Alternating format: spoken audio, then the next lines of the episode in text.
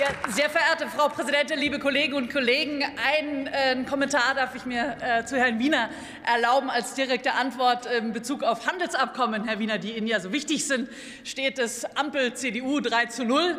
Äh, ich würde an Ihrer Stelle den Mund da nicht so voll nehmen. Sie haben da viel verdattelt in letzter Zeit. Wir haben gehandelt. Und das ist genau die gute Nachricht. Aber jetzt zurück zu dem, was ich eigentlich sagen wollte.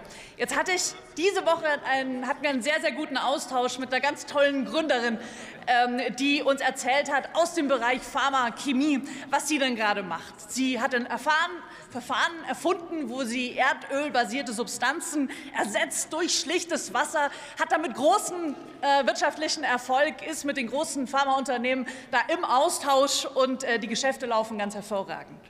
Und ihr, das sagt sie uns sehr offen, gerade auch bei der Gründung ähm, der neuen Wirtschaftsvereinigung der Grünen, ihr geht das ständige Jammern auf die Nerven. Dieses ewige Schlechtreden des Wirtschaftsstandorts Deutschland, das ist nicht opportun. Sie wünscht sich, dass wir aus dem Erfolg der Vergangenheit den Mut schöpfen für die Aufgaben der Gegenwart und dass wir aus der alten Stärke neue Wettbewerbsfähigkeit machen.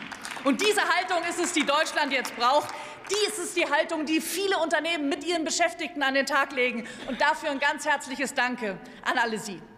Und wenn ich mir jetzt einen Wunsch äh, äußern dürfte, dann würde ich den Wunsch äußern an die Union, werden Sie nicht zur Partei des Jammerns. Jammern aus politischem Kalkül ist ein bisschen wie Trinken gegen Sorgen. Es erleichtert vielleicht kurzfristig die Stimmungslage, langfristig macht es aber Probleme.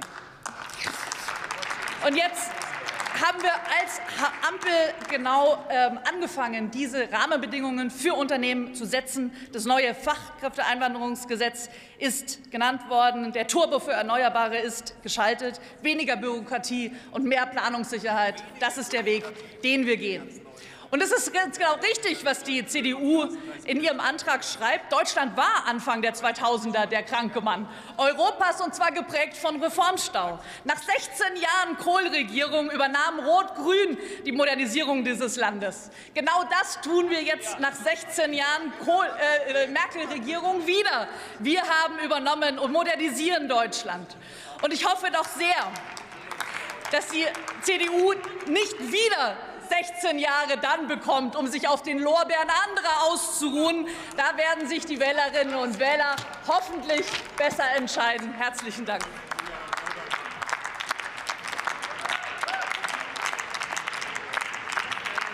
Als nächstes erhält das Wort für die Linke Pascal Meiser.